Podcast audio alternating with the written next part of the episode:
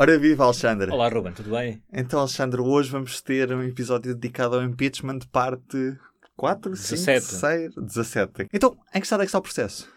Então, no momento em que estamos a gravar este podcast. É sempre uma coisa bonita de se dizer. Exatamente, não é? Que é para as pessoas ficarem de sobreaviso. É uma quarta-feira, se não estou em erro. É verdade. É verdade. Portanto, o que é que aconteceu? Nas últimas horas, portanto, na terça-feira, acabou uma fase eh, uma primeira fase do julgamento no Senado do presidente Trump, que foi a apresentação dos argumentos da equipa de defesa e da equipa de acusação. Cada uma dessas equipas teve 24 horas para apresentar os seus argumentos, espalhados por um máximo de três dias. Primeiro foi a acusação contra o presidente Trump, que é feita pelos, por uns congressistas do Partido Democrata, e eles usaram 23 horas dessas 24 horas. E a equipa de defesa do presidente Trump, com advogados da Casa Branca, usou apenas 11 horas das 24 horas. Portanto, eles não têm assim tanto para dizer aparentemente, ou não, não, não quer, querem apressar mais o julgamento, não é? E a partir daqui, o que é que acontece? Há já Agora, uma votação? Eh, ainda não houve votação, mas vamos ter muitas votações, em princípio, na sexta-feira. Eh, em traços gerais, o, a, a, defesa, a acusação do Partido Democrata contra o Presidente Trump nós já conhecemos mais ou menos, abuso de poder e obstrução do Congresso. A defesa do Presidente Trump é muito simples. É, tem dois pontos. Ponto número um, ninguém apresentou provas de que o presidente Trump suspendeu o envio de ajuda militar à Ucrânia em uhum. troca de informação uh, que pudesse prejudicar o Joe Biden e o Partido Democrata. Ninguém provou isso no, no, nesta fase do impeachment, nas investigações e até agora no julgamento. E mesmo que alguém provasse, isso não interessa nada para efeitos de impeachment, porque os advogados da Casa Branca consideram, têm uma leitura da Constituição que, segundo eles, isto uh, não é suficiente para afastar um, um, um presidente. Até na, na, ordem constitucional americana uh, é possível uh, fazer uma espécie de uma, uma palmada na mão do presidente, não é? De, em vez de, de, o, de, o, de tentar afastá-lo da Casa Branca. Mas não é isso que está em causa, mas o argumento do, do, da Casa Branca é esse. Posto, pronto, agora que foram apresentadas as duas partes da, da questão, hoje, que é quarta-feira e quinta-feira, os senadores, os 100 senadores, tanto do Partido Republicano como do Partido Democrata, têm um máximo de 16 horas, 8 horas em cada um destes dois dias, para fazerem perguntas às equipas de acusação e de defesa. Isto é, uma, é, interessante porque, segundo as regras do Senado, já para o julgamento no, no, de um presidente, que foram decididas já na década de 80, estas perguntas têm de ser feitas por escrito. Portanto, se um, quando um senador quer fazer uma pergunta, escreve a pergunta, pode juntar-se com outros senadores. Só para termos uma ideia, no, no, julgamento do presidente Bill Clinton, em 99, houve 100 perguntas desta forma, escritas e entregues ao, ao, ao juiz do Supremo, que, que é o que presida aos julgamentos por impeachment. E, portanto, vão, vão vão fazer perguntas por escrito que são entregues em mão ao, ao juiz, neste caso o juiz John Roberts, que é o presidente do Supremo Tribunal.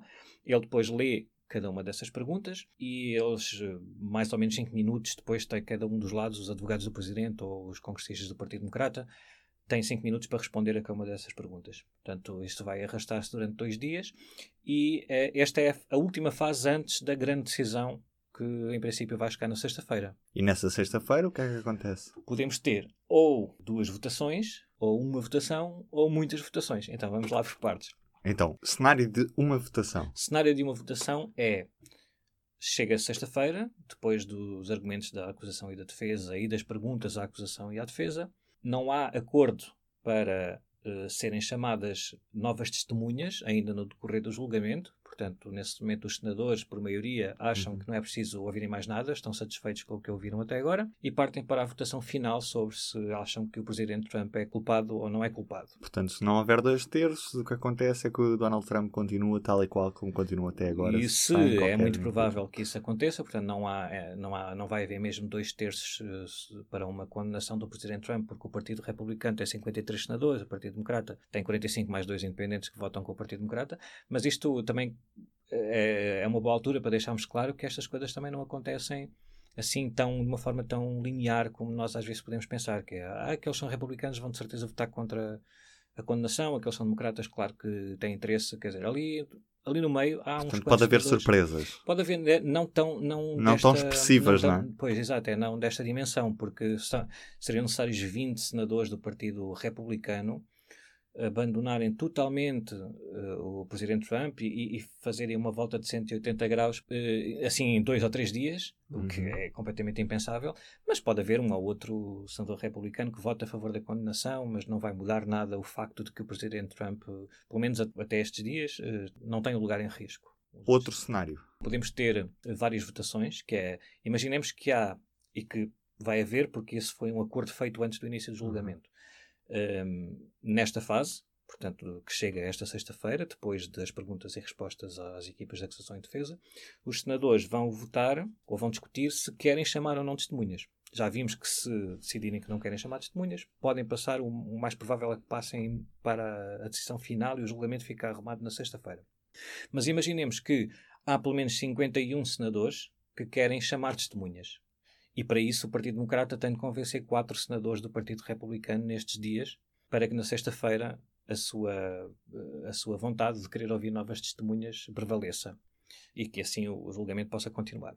Mesmo assim, mesmo que 51 senadores aprovem a, a chamada de testemunhas, não é líquido que o processo se vá arrastar muito mais tempo, porque depois dessa votação assim geral sobre eh, se devem chamar ou não devem chamar testemunhas, é preciso fazer uma votação para cada testemunha que é um, que, que, cada partido quer intimar. Neste caso, o Partido Democrata, que quer chamar o John Bolton, por exemplo, o antigo conselheiro de Segurança Nacional dos Estados Unidos. Portanto, para cada testemunha que se queira chamar, tem de haver uma votação para Primeiro, aprovar ou rejeitar. Querem chamar testemunhas ou não querem chamar testemunhas? Se 51 senadores disserem que sim, pelo menos, chamam testemunhas. Depois, então, que testemunhas é que vocês no Partido Democrata querem ouvir? Eles dizem o nome e depois uma nova votação.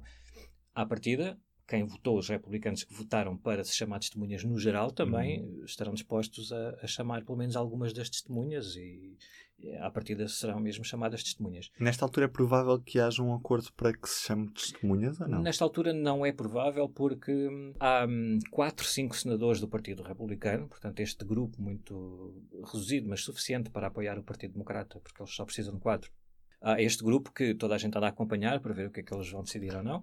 E este grupo é, é complicado de analisar porque há lá um senador, que é o Lamar Alexander, um assim mais, mais, experiente, que não se vai recandidatar nas eleições de novembro deste ano, portanto vai acabar o seu... Não tem portanto, não está muito preocupado com a sua vida política. Além, exato, e para além disso ele é um daqueles senadores assim mais respeitados e as pessoas têm, não, não andam lá assim muita gente atrás dele a picá-lo para ver onde é que tu vais votar e toma isto e toma aquilo, tem assim algum respeitinho.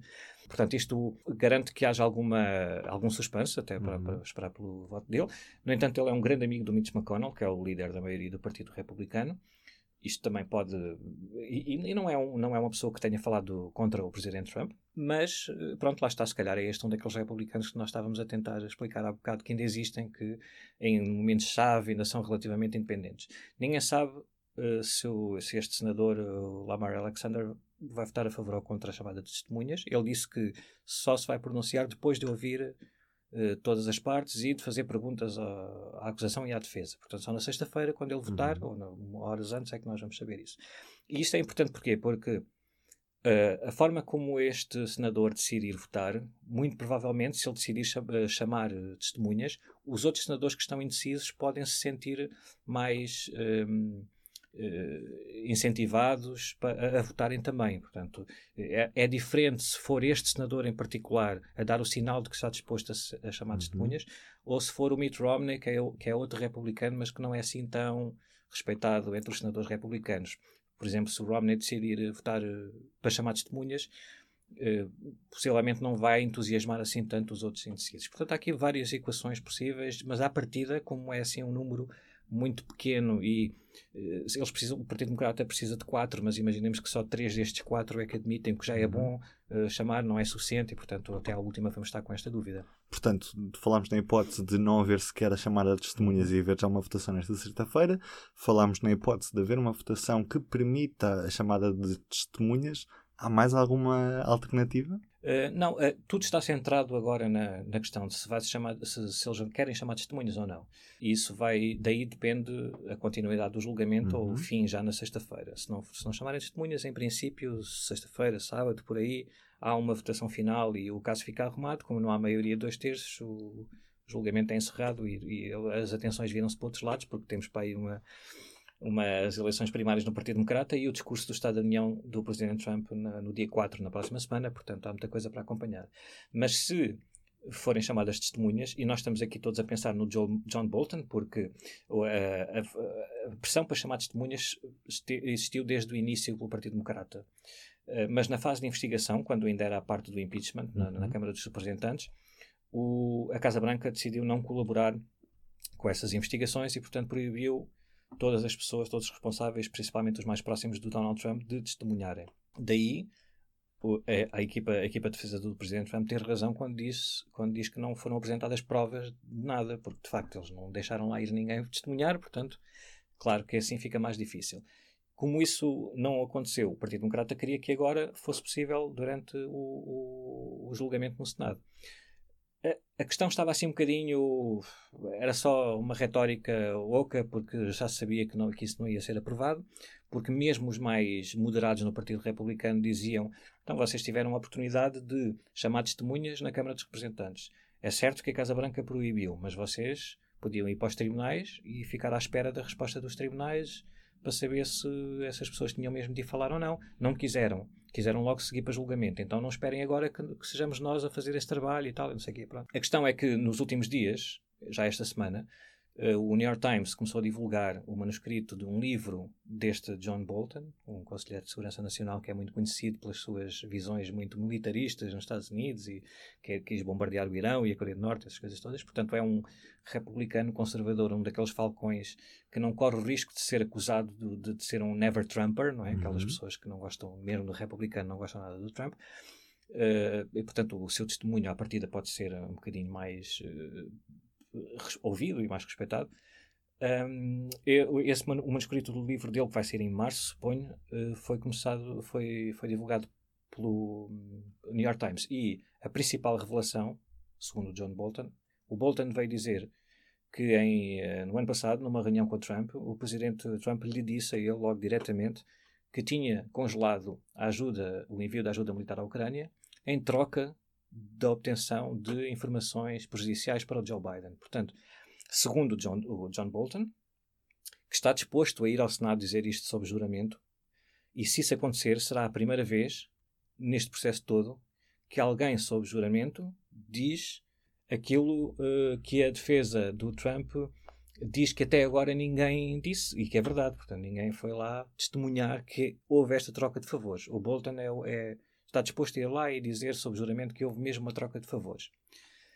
Portanto, é, decorre daqui que os advogados do Presidente Trump não querem que o John Bolton seja intimado e, e estão a pressionar o Partido Republicano, que, assim, que a grande maioria dos senadores republicanos também concordam com, com os advogados do Trump. Uhum. Uh, mas a, a, questão é, mesmo que o John Bolton seja chamado para testemunhar, e mesmo que haja pelo menos quatro republicanos dispostos a chamá-lo.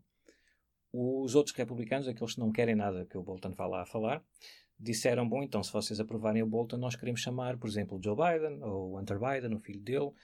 E isso pode. O Joe Biden já disse que não está disposto a, a entrar neste, nesta farsa, que, ele, que, eles dizem é uma farsa, porque o, John, o Joe Biden e o Hunter Biden, apesar das suspeitas de favorecimento pessoal que possa haver uh, entre o filho não, não, não estão metidos diretamente na questão do, do das acusações contra sim, o Presidente Trump, portanto ele diz que não está disposto, ainda por cima está agora na campanha das primárias.